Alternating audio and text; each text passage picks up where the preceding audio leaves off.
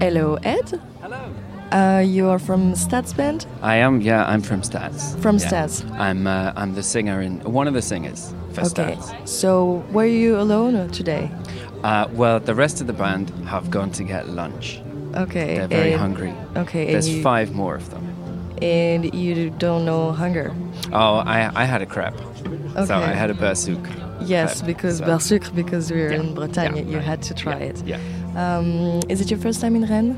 It is. Yes. I've I've been to France many times, uh, but it's first time to Rennes. Okay, so, you've excited. played in France already? I played in France, but not with Stats. This is Stats' first trip, but I uh, used to play for uh, La Roux and for Dua Lipa, and so I've been to France lots of times. Okay. played. it's wonderful. And it's your thank you. It's your first time with the Stats yeah, in France. Yeah, Yeah, So it's in Rennes. Uh, have you heard about the Transmusicale? yeah. Only uh, from by reputation. So some of uh, Stats have played here before with other artists, and uh, it just the festival has such a great reputation. As if you if you're coming to France, you come to Les Trans first. Okay. So why do you think this festival has this kind of reputation? I think it, it has uh, an integrity that comes from uh, such a long standing commitment to new music. So, 40 years of bringing all the great new acts, that's, that will get you a reputation. Yeah. So you're happy to be here. What do you expect of this festival? Um, we expect a, a great crowd, and uh, I don't know, it's just so exciting for us. Like, we just want to get out and, and do our show on a, on a big scale.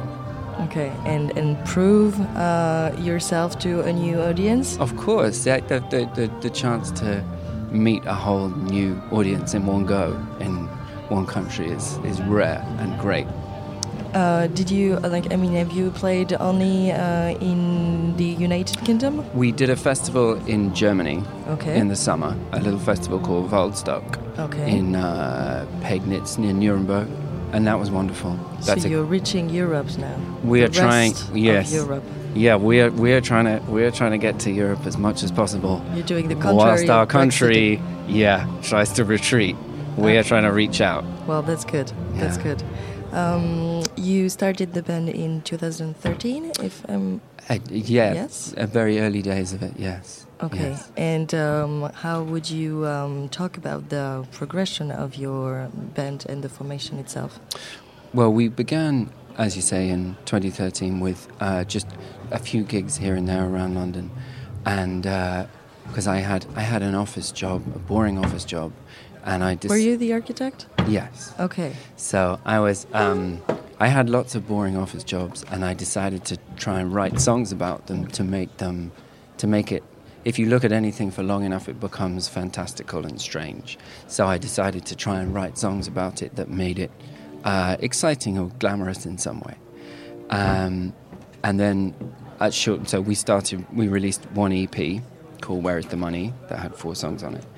And then shortly after that, I began working. I got a much more interesting job, playing guitar for La Roux, uh, and so I I so what is taught. was it with this EP that you got contacted by La Roux?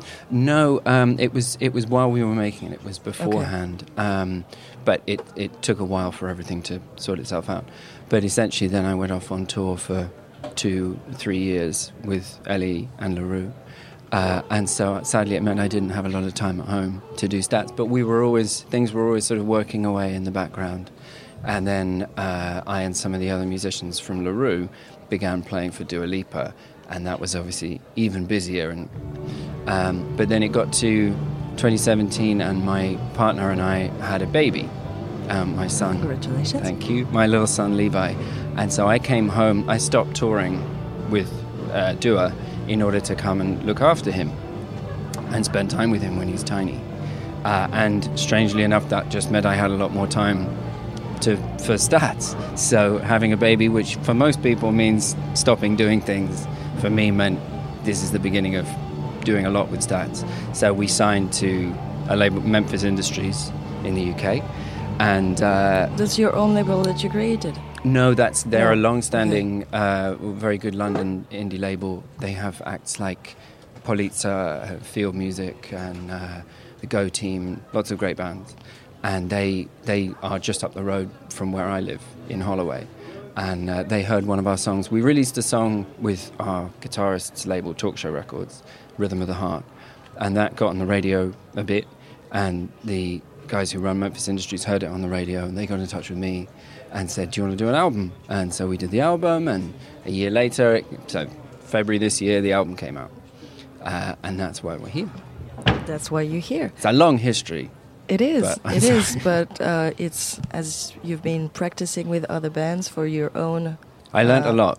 Band yeah. and yes, it's. Uh, we were talking about this just before how uh, boredom can create uh, can be you know a very uh, good just vector of creativity. Oh, it is. And well, maybe just having a baby, maybe a source of inspiration as well. Everything is a source of inspiration if you if you decide it to be. You know, what is in front of you is the most interesting thing and, you will have. And how did you? Um, I mean, why made you, uh, you know, play this kind of uh, music?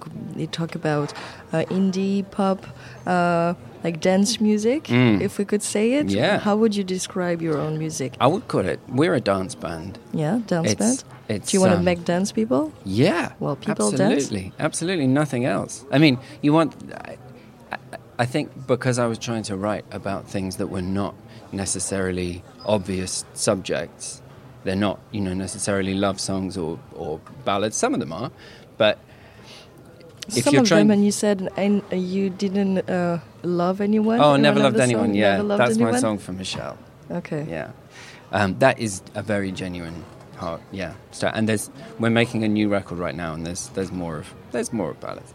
But I think if you're trying to write about anything slightly unusual, then the least you can do for people is at least make it dancey. So that yeah. if, even if you pay no attention to the words, eh, or it's just the sound of the words, then yeah. the music is good, the music will carry you along. I think it's easier to and say, you yeah, you get things in. Yeah, then maybe you can uh, focus on the meaning of mm. the song on itself. And if you don't, it's still fun. And that's it. At least you danced. Yeah, exactly. You've been uh, compared to um, Talking Heads or Pet Shop Boys. Mm-hmm. Uh, do you agree with those uh, comparisons? Do you oh, like yeah. them? Oh yeah, yeah. I love uh, those bands. Yeah, yeah, you love them. So yeah. are there some references of yourself? Yes, I especially like. And the rest of your band? Yes, they are. They, everybody loves Pet Shop Boys, Talking Heads, uh, Pulp. Uh, I mean, I like lots of.